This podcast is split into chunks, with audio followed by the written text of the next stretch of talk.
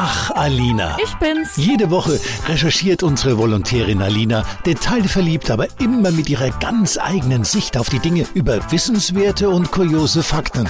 Eben Alina.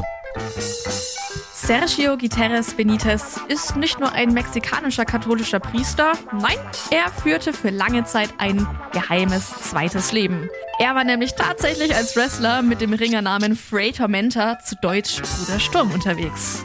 Hinter einer rot-gelben Maske versteckt ging der katholische Priester zu Wrestling-Kämpfen und das auch nicht einfach nur aus Spaß.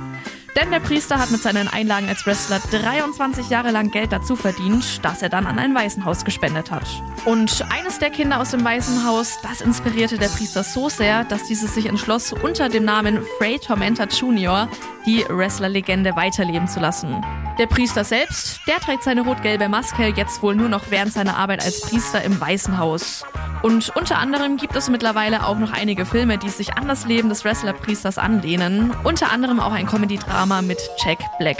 Ja, und damit habe ich auf jeden Fall auch wieder was gelernt, was mir ewig im Kopf bleiben wird, anstatt dem Ort, an dem ich meine Maske abgelegt habe.